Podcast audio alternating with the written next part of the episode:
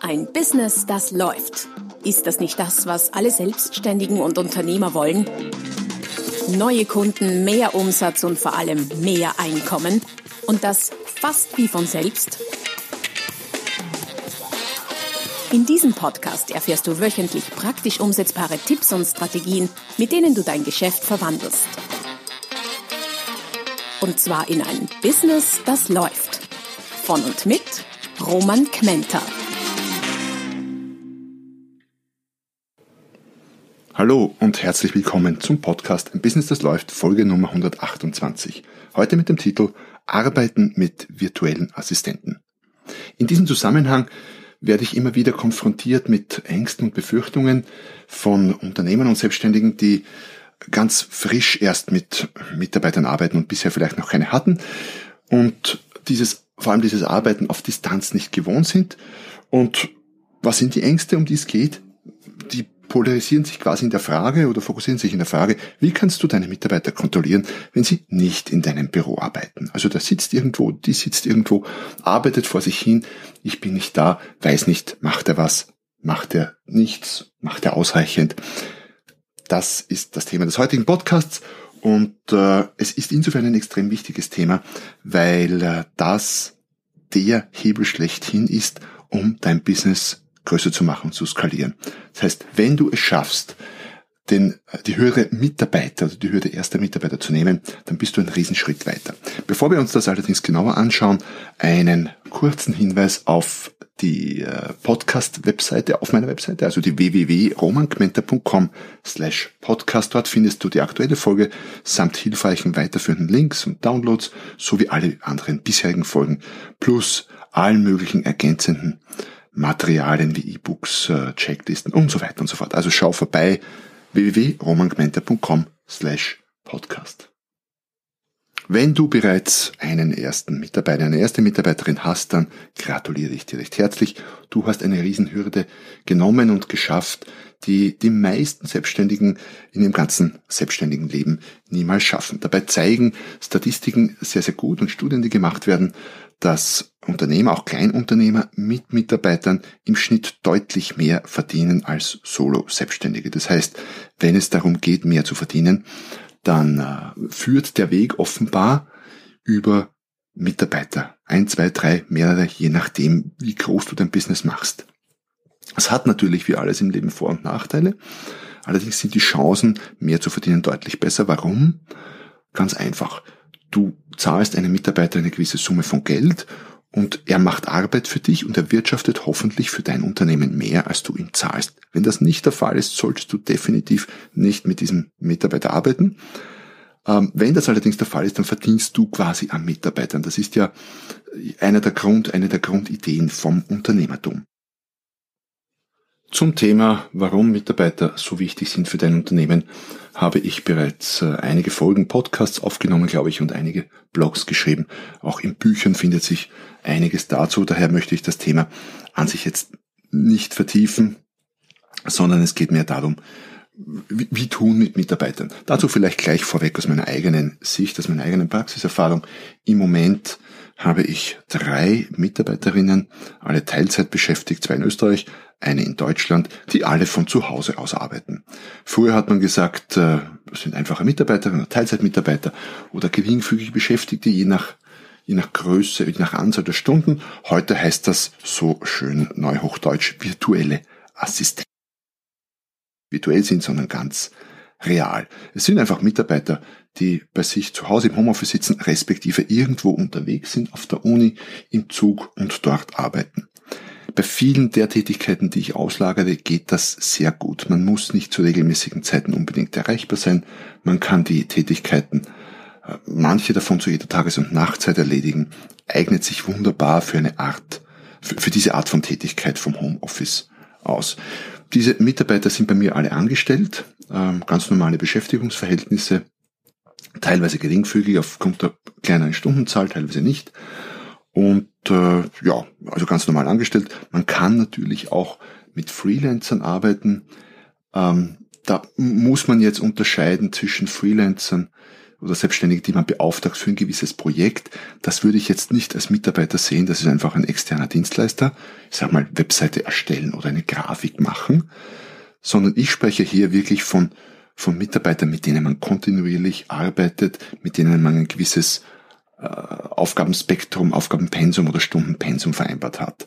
Achtung, wenn du in dem Zusammenhang mit Freelancern arbeitest oder arbeiten möchtest, für viele ist das ja der erste und leichtere Schritt, weil man glaubt, man ist da nicht so, so, so fix verbunden, sage ich mal, und äh, ja, hat, hat leichter, hat es leichter da wieder rauszukommen, wenn irgendwas sein sollte. Aber Achtung, die Grenze zur Scheinselbstständigkeit sozialversicherungstechnisch betrachtet ist eine sehr, sehr schmale. Ich würde normalerweise dafür plädieren, plädieren mit Mitarbeitern auf angestellter Basis zu arbeiten. Wenn es um Projekte geht, kann ich natürlich auf, äh, auf Honorarnotenbasis arbeiten oder auf Projektbasis arbeiten, keine Frage. Die Frage, um die es in der heutigen Folge geht, ist ja jene, wie kannst du deine Mitarbeiter kontrollieren, wenn sie nicht in deinem Büro arbeiten? Und in dem Zusammenhang stellt sich eine ganz andere Frage, wie viel sollst du überhaupt kontrollieren? Grundsätzlich bin ich der Meinung und fahre damit seit Jahren auch extrem gut, nur das absolut notwendige Minimum zu kontrollieren. Was ist das Minimum? Da kommt es jetzt drauf an, welche Art von Tätigkeit du vergibst oder auslagerst an Mitarbeiter. Aber es gibt so eine Daumenregel, die lautet, du musst merken, wenn etwas grob schief läuft. Und natürlich, je heikler die Sache, umso äh, wichtiger ist, äh, dass du es merkst. Wenn es eine unwichtige Sache ist, ist es auch nicht so tragisch. Also das ist die Regel. Nur das Minimum und so, dass du merkst, wenn es wirklich schief läuft. Das kann in den einem Fall bei einem heiklen, äh, zeitkritischen Projekt, kann das zweimal am Tag sein. Das kann im anderen Fall auch einmal im Monat sein.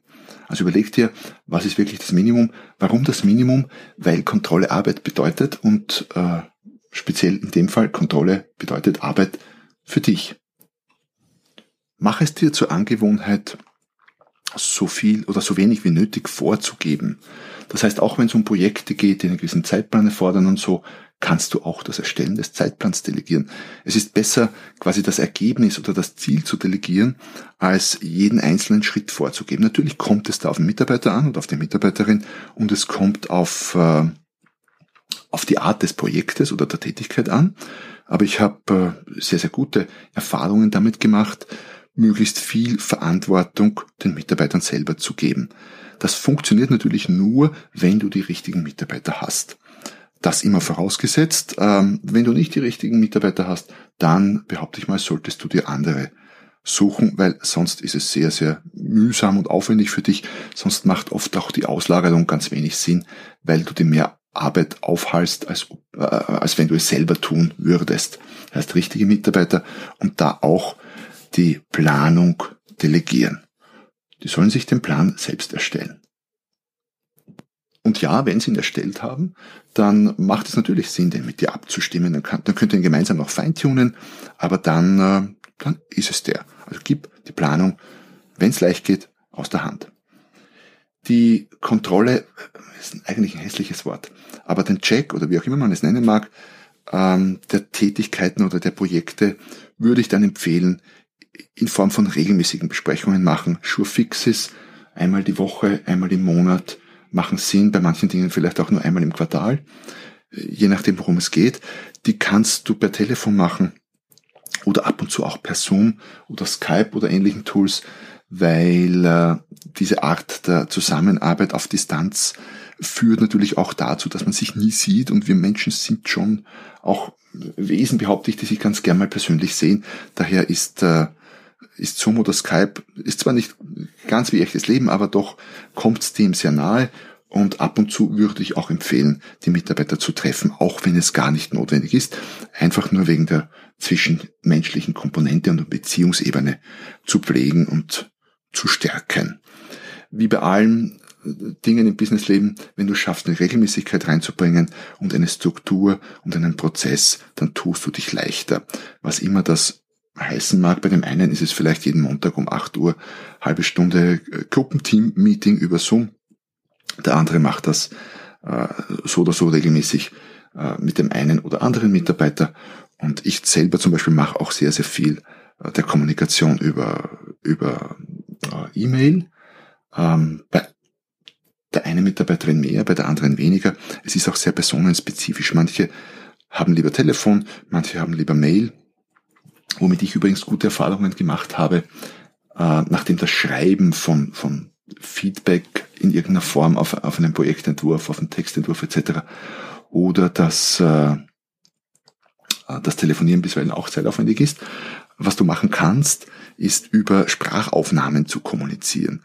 Das ist zwar kein Ersatz jetzt für alle anderen Möglichkeiten, ist aber zum Beispiel ein sehr effizienter Weg, ein sehr, sehr zeitlich leicht machbarer Weg, um äh, zum Beispiel relativ viel Text als Feedback auf, auf irgendeinen Vorschlag, auf einen Projektentwurf oder auf einen, auf einen Text zum Beispiel, da geht das sehr, sehr gut, zu geben.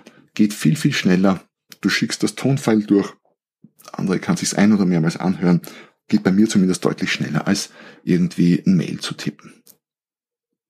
Mach es dir zur Angewohnheit, mit deinen virtuellen Assistenten Ziele zu definieren konkrete Ziele zu definieren und delegiere quasi diese Ziele. Wenn es jetzt darum ginge, potenzielle Kunden zu äh, kontaktieren oder zu akquirieren, dann wäre ein Ziel zum Beispiel ein, ein, vernünftiges Zahlenziel ist, so und so viele Kundenkontakte pro Woche zu machen. Ähm, es ist nicht unbedingt notwendig und auch oft gar nicht sinnvoll, gewisse Ergebnisse jetzt zum Beispiel bei Verkaufsaktivitäten zu delegieren. Natürlich soll am Ende irgendwie ein Auftrag rauskommen, aber ein Auftrag ist natürlich von vielen Faktoren abhängig. Nicht nur vom Mitarbeiter, da spielt der Kunde mit, da spielen alle möglichen äh, Dinge mit. Allerdings die Anzahl der Kundenkontakte ist hauptsächlich vom Fleiß einer Person abhängig.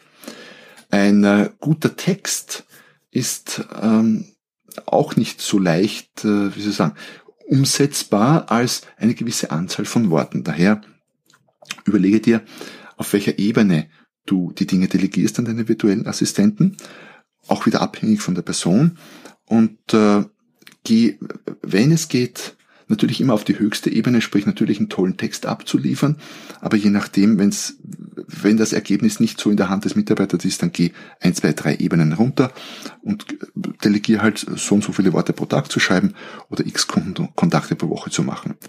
Ich selber mache das mit mir und meinen Zielen übrigens äh, ganz ähnlich. Ich äh, nehme mir auch eine gewisse Anzahl von Worten pro Tag, pro Woche oder pro Monat vor zu schreiben. Funktioniert sehr, sehr gut.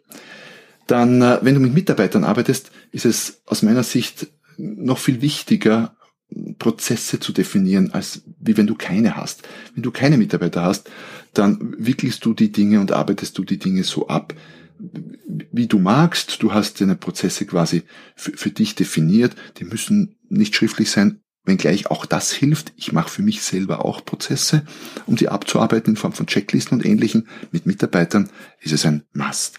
Definiere für alles, was irgendwie wichtig ist, kleine bis größere bis sehr große Prozesse. Denn das gibt deinen Mitarbeitern einen guten roten Faden und die Sicherheit, richtig und im Sinne des Unternehmens zu arbeiten. Also definiere Prozesse. Wie gesagt, in Checklistenform ist so eine ganz gute Variante. Diese Checklisten sind sehr oft bei Projekten auch äh, To-Do-Listen. Die würde ich so anlegen, dass sie beide im Zugriff haben.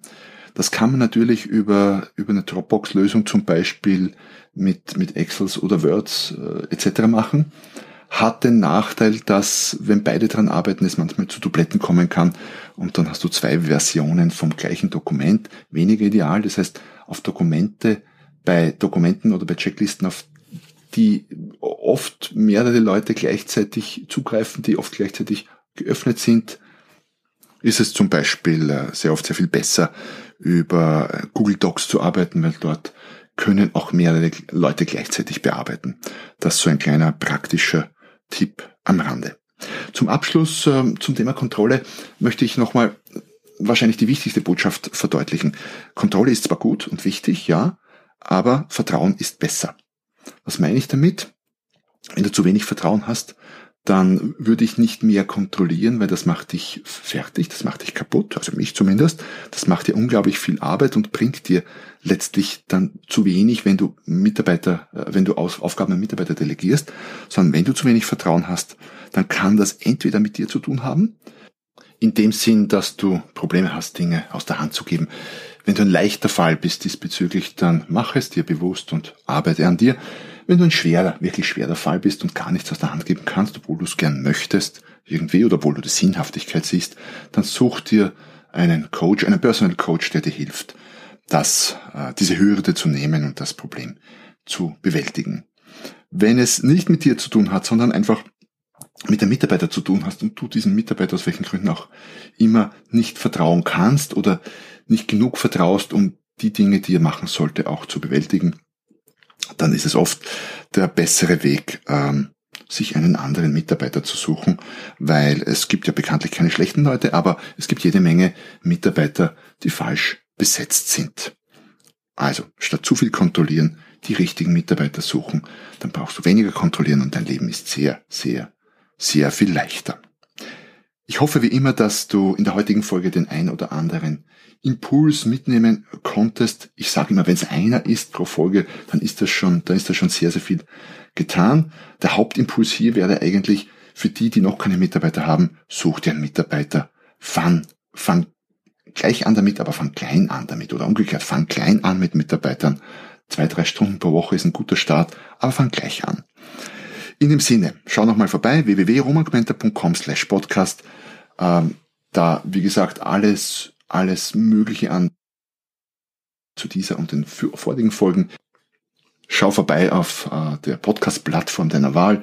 Hinterlasse mir bei der Gelegenheit eine kurze Rezension, würde mich sehr freuen. Ähm, vergib mir ein paar Sternchen, das würde mich ebenso sehr, sehr freuen. Und wenn du da bist und es noch nicht gemacht hast, abonniere meinen Podcast, damit du auch die nächsten Folgen nicht versäumst. Verspreche jetzt schon, es bleibt spannend und profitabel. In dem Sinne, schön, wenn wir uns nächstes Mal wieder hören, wenn es wieder heißt, ein Business, das läuft. Noch mehr Strategien, wie du dein Business auf das nächste Level bringen kannst, findest du unter romanquenter.com. Und beim nächsten Mal hier auf diesem Kanal, wenn es wieder heißt, ein Business, das läuft.